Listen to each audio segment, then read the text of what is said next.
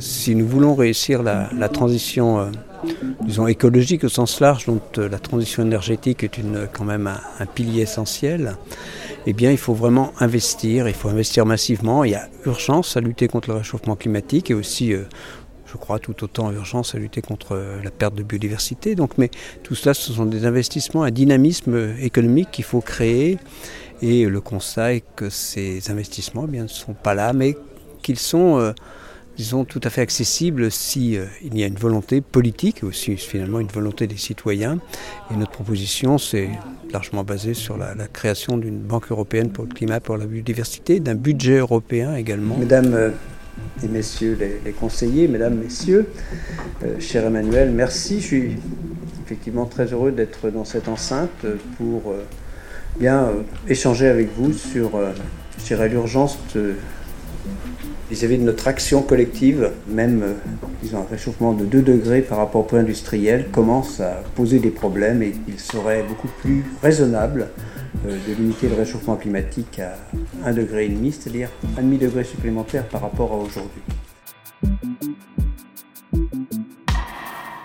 C'est une approche, je dis, européenne, elle est profondément européenne. C'est aussi une approche, euh, je crois, qui euh, est créatrice d'emploi. Si on la réussissait en France, simplement en suivant les objectifs de la loi, eh bien, pourrait créer 6 à 900 000 emplois d'ici 2050, des emplois nets, 6 millions au niveau de l'Europe. Donc, il faut aussi avoir cette euh, idée que réussir la transition énergétique, c'est synonyme de dynamisme économique et non pas le contraire, ce que certains continuent à penser.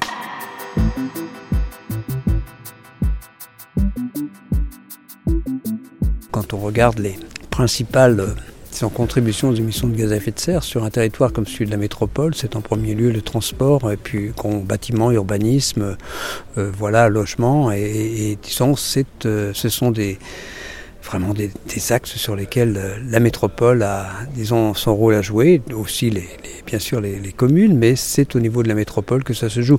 J'ai analysé bien sûr le, le PCAET Rennais, il est très ambitieux avec, disons, division par deux à horizon 2050 au moins, enfin par tête d'habitants, ce, ce qui est bien.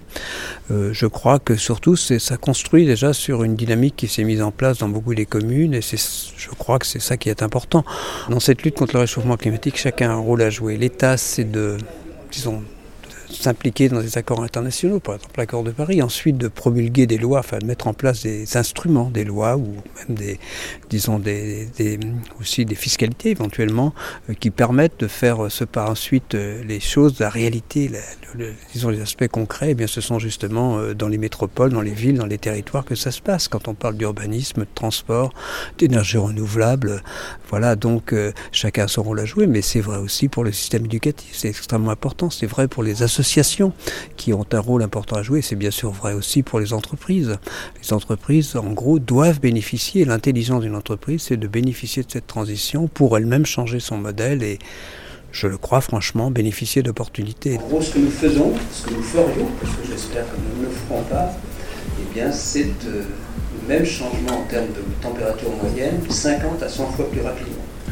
Et on ne parle pas de génération future, on parle du siècle 21e siècle, les jeunes d'aujourd'hui seront là. Chacun d'entre nous, on est aussi directement concerné. Les émissions en premier lieu, on peut aussi se les attribuer chacun d'entre nous et voir ce qu'on peut faire. Si on veut que ça marche, il faut que tout le monde regarde dans la même direction. Personne ne peut se dédouaner, aucun secteur d'activité, je crois, ne peut dire euh, le réchauffement climatique, ce n'est pas mon problème. Ici Rennes, voir, comprendre, partager.